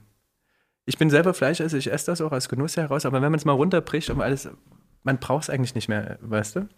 Und äh, das ist nämlich der, der, der Punkt, ähm, den ich so so unterstreiche. Deswegen sollte man auch duale ähm, Ausbildungsformate anbieten. Ne? Also man muss vielleicht nicht äh, in die zwei, zwei, drei Monate als Vegetarier dann unbedingt Fleisch und Fisch essen. Das größte Problem ist, die letzten zwei Jahre bei den ähm, ähm, Prüfungs-, äh, also bei den praktischen Prüfungen, da gibt es immer ein Dreigangmenü und die haben als Vorspeise ist dann äh, ein weißer Fisch drin, eine Garnele, im Hauptgang ist ein Stück Fleisch drin äh, und ein Bacon äh, der mit verarbeiten werden musste und ein Rotfleisch noch. Das heißt, du musst schon ähm, fünf verschiedene Tiersorten in einem Dreigangmenü verarbeiten und bei Garnelen hast du vier. Das heißt, eigentlich bist du bei neun Lebewesen, die da eigentlich erstmal hops gehen. Und das finde ich völlig deplatziert. In der Prüfung an neun Lebewesen rumzudoktern und hast aber nur drei Gemüse auf dem Teller. Das stimmt irgendwie was nicht in der heutigen Zeit. Also das muss man machen, um sozusagen. Das, das, du kriegst einen Warenkorb und das ist Bestand des Warenkorbs und, all das, was in dem Warenkorb drin ist, muss da verarbeitet werden. Und dazu gehörten jetzt die letzten zwei Jahre halt sozusagen die vielen Fleisch. Und anstatt man aber mal gesagt hätte, okay, lass uns mal eine Karotte, ein Romanesco und dann zwei verschiedene Salate nehmen und vielleicht nur ein Stück Fleisch und nur ein Fisch, was völlig legitim ist. Voll. Hm? Oder einem die Wahl zu lassen, auch zu sagen, ey, ich mach's die vegetarische Variante. Sieht ja auch oft in Restaurants, wenn die einen richtig geilen Salat haben, was die drauf haben. Ne? Oft ist es so lieblos dahin geklatscht. Absolut. Und äh, da wird aber einiges noch auf uns zukommen, weil ich, weil ich nicht weiß, wo die Reise hingeht. Aber ähm, der Kochberuf hat ja eigentlich so ein bisschen an Fahrt erstmal äh, verloren. Ne? Es war, wie, ich vorhin sagte, früher waren es die jungen Wilden und sowas. Und dann ähm, t- ähm, das macht natürlich immer noch Spaß, aber die Arbeitszeiten sind trotzdem äh, immer noch äh, beschissen wie früher. Was schon mal gut ist, der Mindestlohn ist da. Wir versuchen alle, und das musst du auch machen, um gute Köche anzubieten. Wir zum Beispiel versuchen auf vier Tage Woche zu gehen, ähm, die, wie es so schön heißt, Work-Life-Balance zu schaffen, familienfreundlich zu sein, auch zu schauen, dass man da flexibel ist.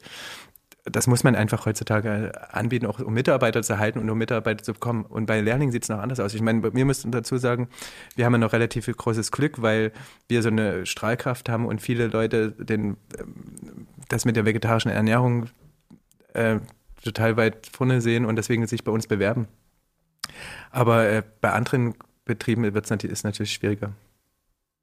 Und wie war die? Also, du bist, warst erst Vegetarier und dann vegan? Nee, ich ähm, konsumiere schon seit über 20 Jahren keine Milchprodukte mehr, weil ich war ein Jahr in Paris nach dem Abi und habe da eine schöne Laktose- bzw. Caseinallergie entwickelt. Gehe davon aus, ich habe zu viel Käse gegessen. ähm, Fleisch war auch nie wirklich oft auf dem Teller und dadurch, dass ich ein äh, Café zwei Jahre lang betrieben habe in Mainz und als reuhessisches Mädchen aus Mainz gab es dann auch Fleischwurst. Das war so ein Fleischwurstbrot mit rote Beete Wasabi Aufstrich, so mein Signature-Dish mit geröstetem Sauerteigbrot. Da ähm, war das dann sehr präsent mit, also eher Wurst anstatt Fleisch essen. Und dann habe ich vor drei Jahren ähm, meinen Hund aus Rumänien adoptiert. Und ich habe die ganze Zeit schon gedacht, irgendwie ist das nicht richtig. Also ich hatte schon immer kein wirklich gutes Gefühl dabei, Fleisch zu essen. Ähm, aber hauptsächlich aus ethischen Gründen. Also jetzt weniger, weniger aus gesundheitlichen. Nachdem mein Hund dann da war, war für mich so klar, okay, das ist ein Lebewesen. Was ist jetzt der Unterschied zwischen einem kleinen Hund und einem kleinen Schwein oder einer Kuh oder anderen Tieren, die man eben isst? Hast du schon mal Hund gegessen vorher? Nee. Du? Ja. Krass. Bernardiner. Ah, auch noch so einen süßen. Ich habe aber schon zweimal Hund gegessen, einmal in Vietnam, da wusste ich nicht, was es ist, und einmal hier von ähm, wirklich Bernard- Bernardiner Fleisch. Ich meine, ich habe auch viel äh, damals äh, in, meinem, in meiner Lehre und wo ich nach Berlin komme, viel ähm, Tiere ausgenommen und selber verarbeitet. In meinem Lehrbetrieb, das ist in, in, in, in Münster, das Teutoburger Wald, das ist ein riesen Jagdareal da. Da werden Fasane, sind da ganz großes Programm, Wildschweine und Rehe. Das gab es bei uns immer. Äh, Tauben auch, weil mein, der Besitzer damals so taubenaffin war, der, also was Essen angeht, hat er mir mit Tauben hingelegt. Und dann, wo ich hier oben angefangen habe in Berlin, habe ich in Majakowski-Ring gearbeitet und da war gleich daneben das ähm, Jägeramt von Berlin. Und immer wenn da irgendein Tier irgendwo angefahren worden ist oder äh, falsch angeschossen worden ist, wie auch immer, dann wurde das dahin gebracht erstmal und wenn es nicht, dann konnten wir das, äh, wenn es nicht irgendwo anders hingebracht worden ist, können wir das dann einfach verarbeiten. Ich wollte aber darauf zurück, weil Britt, du meintest ja wegen dem, ähm, wegen aus ethischen Gründen. Und deswegen verstehe ich nämlich aber auch mit die Surrogatprodukte, ne? Wo ich, also, wo ich vorhin sagte, ich brauche es nicht mehr nicht. Ich will lieber zeigen, dass man mit Gemüse genauso gut kochen kann. Und auch ähm, jetzt, äh, das ist ja auch so, bei einigen Ersatzprodukten ist es ja so, die gehen ja gezielt darauf hin, dass nur noch vier Grundzutaten drin sind. Ne? Zum Anfang war das ja so bei, ich sag mal, bei irgendwelchen Bürgern nach Pressungen, die jetzt aus irgendwelchen Proteinen oder sowas gemacht werden, da ist ja eine riesen ellenlange Liste drin. Mittlerweile, das ist auch in den letzten zwei Jahren gekommen, da, steht da wirklich nur noch Erbsenprotein und dann nochmal Gewürze und dies und das, aber da ist nicht mehr ganz so viel drin. Und mir hat irgendwann mal jemand gesagt, ähm, weil ich äh, immer sage, warum isst du denn das ähm, Tofu, äh, Seitan-Schnitzel oder Seitan-Bolognese, warum machst du denn das? Und er sagte, Stefan, das hat ja nichts damit zu tun, dass ich äh, Vegetarier bin, weil mir das ähm, Fleisch nicht schmeckt, sondern aus ethischen Gründen. Das heißt, ich will trotzdem mal eine, eine Roulade haben oder will trotzdem mal eine Bolognese haben. Und deswegen heraus äh, habe ich dann das verstanden, warum das eigentlich ähm, so wichtig ist für die Leute, die aus ethischen Gründen Vegetarier wären.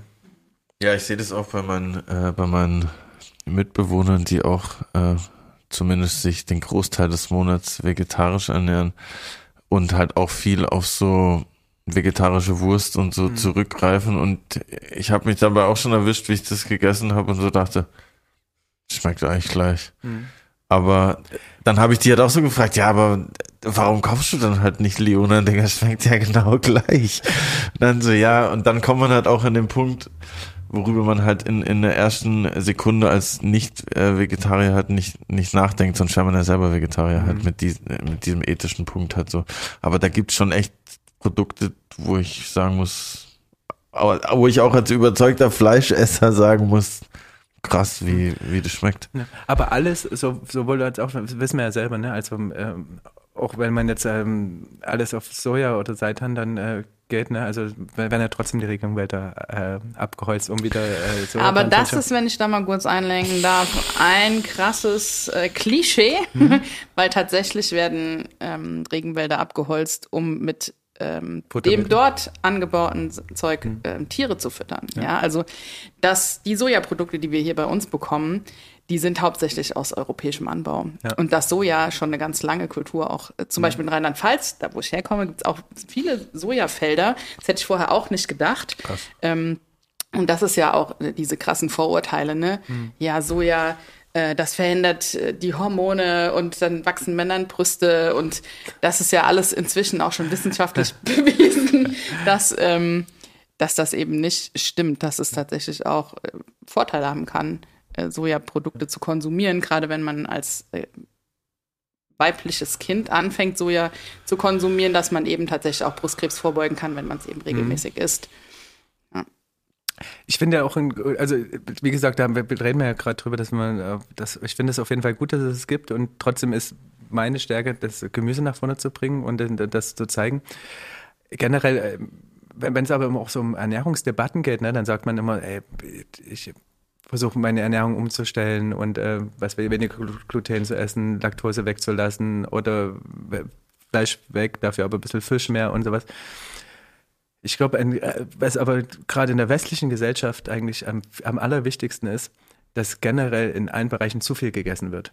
Also man müsste, ich glaube, 80 Prozent der Nahrungszunahme für alle würde vollkommen ausreichen. Ich rede jetzt nicht von, äh, von hungerleidenden Ländern, das ist ganz und gar nicht, aber hier, wir ernähren uns ja immer noch so wie äh, die Feldarbeiter im äh, Ende des 19. Jahrhunderts, so ein bisschen immer die drei Mahlzeiten, dann noch am besten noch Snacks zwischendurch. Und dass es für einen Büromitarbeiter sowieso nicht mehr geht und dass man da, ähm, eh schon umschwenkt. Das bedeutet, die essen ja dann noch Salat und dies und das. Aber generell, wenn alle einfach viel, viel weniger essen würden, also nicht viel, viel weniger, sondern aber schon mal 20 Prozent weniger, das ist schon ein großer Schritt getan. Ja. Weil mich von fragte wegen Festivals und sowas, weißt du, und da bin ich in so einer, ich baue da gerade was auf, das ist, machen wir auch im Lissabon, das heißt Terra Iris. Und das ist eigentlich sowas wie eine, in der Kommune, ne, wo, wo gibt es halt Yoga-Sessions, wie man das so halt, Sound-Meditation und äh, wer will, macht auch Sun-Healing und sowas. Weißt du, ich bin aber ja. nur kulinarischer. Ich bin, bin dafür alles offen. Und das ist, äh, das, deswegen, weil wir gerade übersprechen, wie vor 100 Jahren, natürlich ist das jetzt nicht wie vor 100 Jahren, da, weil du kannst in den Supermarkt fahren, aber wir holen alles von den Farmen da aus der Umgebung raus und ich koche da nur mit einem mit einem Feuer. Und es macht echt Geil. Spaß, weil du nimmst halt die ganzen Gemüsesachen, die knallst sie einfach da rein, lässt es verbrennen und dann schälst du im Prinzip bei Spitzkohl und bei den ganzen Weißkohl Habe ich zum Beispiel, habe ich dann so eine Vorspeise gemacht, nur verbrannte Kohl, habe das rausge abgemacht, die dunklen Blätter. Und habe das dann so zerfetzt, weißt du? Das waren dann einfach so schöne Kohlblätter, so durch das Schmoren, dann noch so im eigenen Saft noch Olivenöl drüber, Salz drüber, dann Orangensaft, Zitronensaft, Limettensaft, mit ein bisschen Olivenöl, alles zusammen angemacht, Pinienkanne drüber und dann so Orangensaft. Und das ist so simpel und, äh, und, äh, und lecker, aber das ist halt nämlich genauso puristisch, was wir gerade gesagt haben, weißt du? Vom Farm to Table, aber wirklich auf der Farm noch kochen. Und das Voll. habe ich da so ein bisschen mit aufgenommen, deswegen ähm, bin ich auch in dem Projekt so ein bisschen gerade dran. Also Feuerkochen ist sowieso immer, finde Mhm. find ich immer, es hat irgendwie sowas, irgendwie sowas Besonderes, so wirklich so auf offenem Feuer kochen, finde ich immer krass. Ich meine, ich kann echt ein gutes Steak in der Pfanne machen, aber auf dem Grill ist irgendwie immer geiler. Ja. Ja, Ist- ich habe eine Serie geguckt, die heißt High, High on the Hot oder High on Hock oder sowas. Mhm. Ich guck gerade. Ähm, da geht es darum, wie Afroamerikaner die amerikanische Küche beeinflusst haben. Und dann geht es eben auch darum, wie die Sklaven ihre, ihre Küche, weil Soul Food, wir Mhm. nennen es ja Comfort Food, weil Soul Food eben Cultural Appropriation mäßig nicht Ja. korrekt wäre. Ähm, und das war mega spannend, weil da auch super viel auf, sorry, Auf- nach zwei Gläsern großen Gewächs kann ich diese Fremdwörter nicht mehr korrekt aussprechen. Nein, fuck, ich habe vorhin Soul Food gesagt, aber sorry du nicht? dafür. Du hast Comfort Food gesagt. Stimmt. Und das war mega spannend, weil da geht nämlich auch alles auf offenem Feuer. Da gibt es auch Restaurants, die sich darauf spezialisiert haben. ist mega spannend. Also natürlich, äh, weil wir von darüber gesprochen haben, da gibt es ja auch den einen, äh, argentinischen Koch, der da, äh, oder brasilianischen Koch, der dort bei Netflix ist. Ich habe den Namen vergessen, aber der Mhm. Ja, ist ja nicht. Hab sogar ich gesehen. Genau, der im Erdloch da alles reinbuddelt und dann einfach Ja. das ist super. Das ist generell aber auch so, äh, gerade wieder so ein großes Ding, was kommt, ne? Also auch so in Mexiko machen die das viel, so im Feuergrill. Natürlich die ganze Barbecue-Geschichte äh, in, in, im, im Süden von Nordamerika, ne? Ähm, Texas und Nevada und sowas, und da geht das schon gut ab. Und das ist ja dann aber so eine äh, New Orleans-Geschichte, oder was, wo du sagst? Oder die, die, Es ist schon weiter verbreitet auf alle Fälle. Aber das mit diesem Erdloch habe ich einmal schon mal live erlebt in Mexiko, wo die dann halt so ein Erdloch ausgraben und Bananenblätter reinmachen, einfach so ein halbes Schwein oder ein ganzes reinlegen. Morgens um fünf machen die das irgendwie schon und dann abends um sechs machst du es auf und es ist halt echt zart ohne Ende, so das fand ich schon krass. Absolut, aber generell die ganze Barbecue-Kultur. Also ich war 2019, weil meine Frau ist halb Bolivianerin und ähm, ich habe da mal die Familie besucht zum ersten Mal und ähm, wir sind da sechs Wochen durch Südamerika gereist, also vier Wochen Bolivien, zwei Wochen Peru. Und wirklich, wir waren da jeden Tag eingeladen bei irgendeiner, ich- wir sind durch ganz Bolivien gereist und in jeder Stadt, das sind ja Riesenfamilien da, waren wir immer mittags und abends eingeladen. Mit zehn bis zwölf Mann am Tisch. Und selbst ein Hochhaus da, also Freunde, die in Santa Cruz gelebt haben von der Familie, die leben da im Hochhaus. Selbst ein Hochhaus hat einen eingebauten Grill auf dem, äh, mit, mit Abzugshaube im, auf dem, auf dem Balkon. Also, also nicht so mit so, nicht mit, mit, mit, mit so einer Metallabzugshaube, sondern wie so ein Schornstein halt, ne? Das ist ganz normal dort. Krass. Und du, es wird immer mehr gegrillt. Ne? Und das Krasse ist halt, es gibt äh, immer äh, Kartoffel, Reis und äh, äh, Pommes als Beilage und dann gibt's einfach drei, vier verschiedene Fleischsorten immer. Ne? Ja, das ist da schon. Aber die haben ja auch deswegen, auch wie in Argentinien, weiß man ja ganz andere Schnitte und äh, ganz andere, oder Amerika ja auch ganz andere äh, Fleischschnitte durch die Art der Zubereitung, durch das Barbecue. Wir haben jetzt so viel über dich gehört. Mal was Deshalb würde ich sagen, ich bin Curly, Rapper ohne Führerschein. Ich habe drei Vornamen und meine Oma hat gesagt, ich habe einen Magen wie ein Mülleimer. Was wollt ihr mich fragen? Der Spieß wird umgedreht. It's all true. Ich habe auch keinen Führerschein. Hast du auch keinen? Ist auch besser mit unserem Leben. Safe finde ich auch.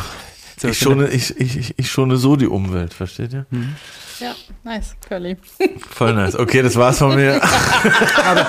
Dür- Dürfen wir jetzt eine Frage stellen? Klar, bitte. Wenn, wenn, wenn, wenn, ihr, wenn du Konzert spielst, gibt's da äh, vegetarisches Co-Catering? Also ich habe äh, einen sehr guten Freund in äh, Stuttgart, der einen Sushi-Laden hat, Shoutout Stoff. Der, wenn ich in Stuttgart spiele, kriege ich tatsächlich immer Sushi-Catering, was ja vegetarisch ist. Oder? Sushi? Ja, kommt doch Kannst rein. auch Ja. veganes Sushi bekommen. naja, aber vegetarisch, aber ich meine, Also Okay, Fisch ist okay. nicht vegetarisch. naja. Aber sagen viele Vegetarier, sagen sie essen Fisch. Dann sind es keine Vegetarier, dann sind es Pesketarier. Echt? dann habe ich ja sehr viele fake Freunde. Wird schon mal Gedanken machen. Okay, dann ist es nicht ganz, aber es ist zumindest kein Fleisch, es ist Fisch, aber sonst ist bei den Caterings. Also ich muss sagen, es ist meistens Fleisch dabei, aber hat sich, also ich mache auch schon relativ lange Musik und habe schon einige Backstages gesehen und man muss schon sagen, hat sich schon gewandelt. Also da werden schon immer sehr viele vegane und vegetarische Dips angebeten, äh, angeboten, angebetet vielleicht noch nicht, angeboten Und und wenn sie richtig gut sind, werden die auch das angewendet. stimmt, ja. Ähm, und irgendwelche äh, Gemüsesticks und so Sachen. Also findet man schon immer öfter, muss ich sagen. Und ich finde das auch nice. Also ich bestehe jetzt nicht drauf, dass ich ein Steak im, im Backstage haben muss. Eher fünf Liter Eistee das ist wichtiger. Aber Curly, ich habe mich jetzt als Roy, Hesse, Roy Hessin geoutet. Mhm. Wo kommst du her? Die Leute hören das ja schon. Naja, die Leute denken, sie wissen, wo ich herkomme. Aber ich komme eigentlich von der Schweizer Grenze. Eigentlich schwätze ich so, dass ich keine Ahnung habe, was ich eigentlich sage, weil geil, meine Mutter würde sagen, bloß mein Job, ich bin eigentlich aus einem anderen Land, ne? Aber ich habe dann aus meiner alten Heimat Lörrach bei Basel, wo ich bis ich 18 war gewohnt habe, bin ich nach Stuttgart gezogen, habe dort erstmal ein Hip-Hop-Label gegründet und äh, nur gerappt und, und Sachen getan, habe mir da den Stuttgarter Dialekt mehr oder weniger ein bisschen einverleibt, zumindest das SCH. Dann bin ich aber weiter nach Karlsruhe und habe dort äh, studiert, habe aber weiter in Stuttgart gewohnt, was ja eigentlich so die zwei Welten äh, Baden-Württemberg sind, äh, Baden und, und Württemberg, was ja auch zwei ganz unterschiedliche Dialekte sind. Also ich habe so einen ganz klassischen Bastard-Dialekt aus dem Süden Deutschlands. Also ich komme eigentlich von ganz links unten auf der Karte. Da, wo der Rhein sich kniet. und es ist auch sehr schön da. Es ist nämlich die Toskana Deutschlands und es ist immer gutes Wetter. Also wenn ihr mal in Deutschland in Urlaub gehen wollt, kann ich nur empfehlen. Lorach. das ist echt nice da. Wie groß ist das? Ah, Lorach, also die Stadt, wo ich herkomme, Rheinfelden, hat so 30.000 Einwohner. Das Dorf, wo ich aufgewachsen bin, hat so 3.000 Einwohner. Meine Mutterstadt, die Ortsvorsteherin, richtig äh, klassisch. Und von dem her konnte ich das auch, was ihr vorhin ge äh, gesagt habt, voll nachvollziehen, weil wir, ich war gerade vor zwei Wochen zu Besuch bei meinen Eltern. Shoutout meine Eltern. Und ähm, da waren wir auch essen bei der Erna im Engel. Das ist so das einzige Gasthaus, was es noch gibt in dem Dorf. Und meine Freundin ist halt auch Vegetarierin und dann war es halt auch so, okay, ich schlag die Karte auf, was gibt's denn? Kässpätzle. Schön leicht im Sommer. That's it. Ah nee, und es gab noch Rösti äh, mit einer Beilage. Aber das sind halt schon so die Sachen, wo man halt dann schon sieht auf dem Dorf, okay, als Vegetarier hat man es da tatsächlich entschieden schwerer, wenn man, wenn man essen gehen will. Und, und ich merke auch so bei meinen Eltern und so, die sind halt noch so ein bisschen oldschool, halt so mäßig, okay, wie vegetarisch, aber du bist jetzt kein Vegetarier, oder? So mäßig, obwohl die jetzt nicht voll hängen geblieben sind oder so, ne? Die sind echt voll entspannt und offen, aber trotzdem hat man einfach das irgendwie von früher so, so mitbekommen, einfach so. Und ich kenne das auch noch von meiner Oma, dass es halt, dass es auch, wenn es da mal Fleisch gab, dass man das halt auch in allen möglichen Varianten dann verwertet hat. Also Suppenfleisch, dann die Brühe davon, dann nochmal Tafelspitz, äh, so mäßig. Und deshalb konnte ich das vorhin voll nachvollziehen, wo ihr gemeint habt, es gibt meistens nicht viele Alternativen auf dem Dorf. Aber sag mal, das ist auch nicht weit weg von Frankreich dann da unten, ne? Also ich meine, seid ihr dann oft auch rübergefahren und Das habt euch da den Bauch vollgeschlagen? Das ist das Dreiländereck. Tatsächlich, in Basel gibt es ja das Dreiländereck, wo äh, Frankreich, Schweiz und Deutschland sich treffen. Und ich muss sagen, ich bin irgendwie nicht so richtig Frankreich-affin. Äh, wir sind eigentlich fast immer nur in die Schweiz rübergefahren. Nicht nur wegen dem Essen. Aber ähm, Frankreich bin ich tatsächlich nicht so richtig äh, verbandelt mit, obwohl ich ja auch in Karlsruhe sehr nah an Frankreich immer gewohnt habe. Aber das ist irgendwie für mich so immer noch so ein bisschen Ich frage aus dem Grund, genau, weil ich frage aus dem Grund, Curly, weil die Sache ist die, wegen dem Vegetarischen, ne? weil Schweiz ist ja, hat ja schon auch eine vegetarische Geschichte und ähm, natürlich Frankreich weniger. Und deswegen äh, dachte ich erst, ist man natürlich eh vorbelastet. Ja, das stimmt, das stimmt. Aber ich, ich glaube, das kommt, wir haben natürlich schon Einflüsse aus, aus, aus Frankreich und auch aus der Schweiz. Ich muss aber sagen, was ich an der Schweiz halt immer so kulinarisch so, so toll fand, dass dort gefühlt immer so eine krasse Qualität an den Produkten herrscht. Selbst wenn du dort in den Discounter gehst und du kaufst so das billigste Fleisch oder den, das billigste Croissant, ist das hier wie im Rewe gefühlt. Ja, aber, so. aber es kostet trotzdem dreimal so viel wie hier. Das ich Ja, das Fleisch. stimmt. Wenn du aber in der Schweiz arbeitest und in Deutschland wohnst, dann ist es entspannt. aber ja, das stimmt. Es ist schon sehr teuer. Aber irgendwie hatte ich so das Gefühl, da wird ein anderer, es herrscht so ein bisschen ein anderer Stellenwert, wie Produkte so gewürdigt werden. Auch wenn du zum Beispiel dort als Künstler spielst, verdienst du erstens viel mehr Geld als Gage. Und ey, ich bin nur jedes Mal, wenn ich eine, Zusage für einen Gig in der Schweiz immer so geil, ey, das Catering wird wieder geisteskrank, okay, ich freue mich so krass, weil weil das einfach ein, das ist ein Unterschied von Tag und Nacht, wenn du Deutschland ein Festival spielst, Schweiz ein Festival spielst, das ist einfach eine andere Welt. Auch weil nicht nur Essen da ein bisschen andere Wertschätzung erfährt, sondern auch Kultur allgemein. So. Ich, war- ich war noch nicht auf dem Kon ich war leider noch auf keinem Konzert von dir. Aber sagen wir, tust du deinen Dialekt dann auch anpassen? Ja, wenn ich, wenn also wenn ich Mucke mache, dann, dann mache ich eigentlich, ist es eigentlich so hochdeutschmäßig. Weil ich dachte, ich würde, ich halte es lieber universell. Und äh, zum Beispiel ist es voll witzig, weil ich wohne mit meinem Mitbewohner zusammen, logischerweise, lol. Und der kommt aus der gleichen Stadt, auch aus Lörrach. Und der hat sich diesen Dialekt halt so richtig abtrainiert. Weil der das halt, also mit mir redet er so, aber wenn, jetzt- wenn er jetzt hier wäre, würde der sagen, ja, hallo, ich bin der so und so und ich komme aus Dings. Und dann denke ich immer so, warum machst du das?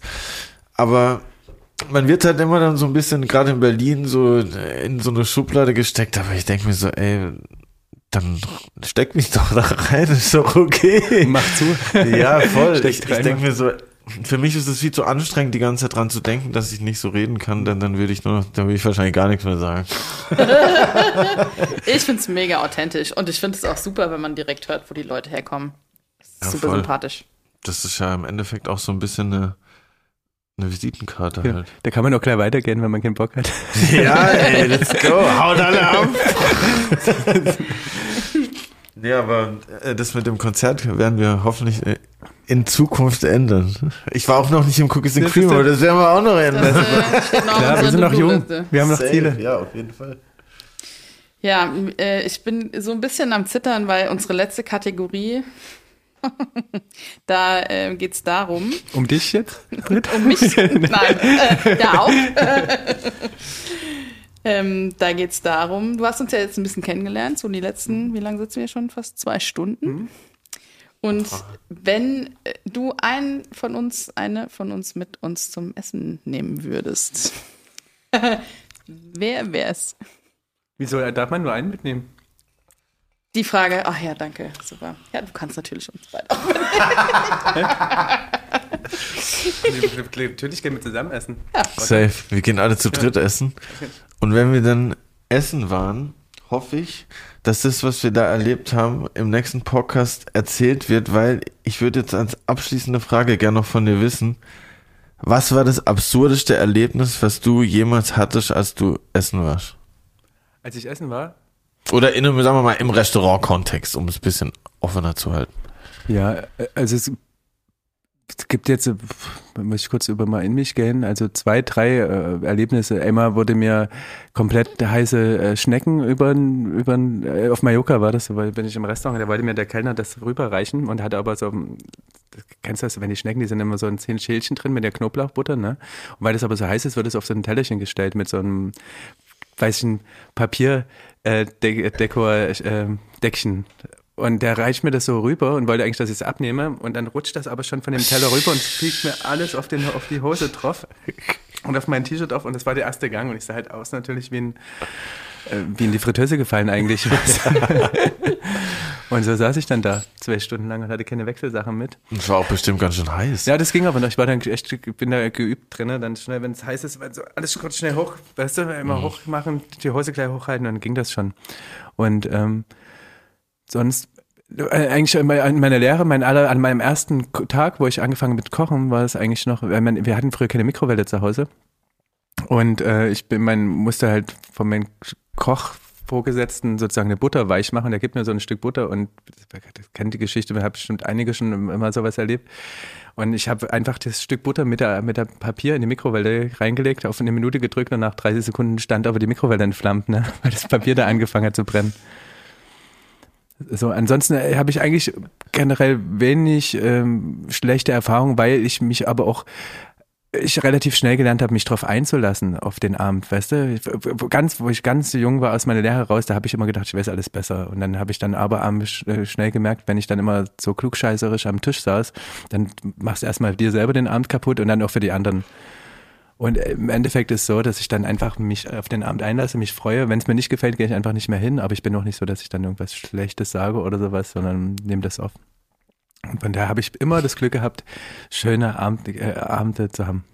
Das finde ich ein perfektes Schlusswort. Und ihr könnt gerne auf Instagram vorbeischauen und auf allen anderen Social Media Kanälen, die wir mit Fleiß betreiben und eine Best-of-Liste abchecken, die der wunderbare Stefan uns zur Verfügung stellt.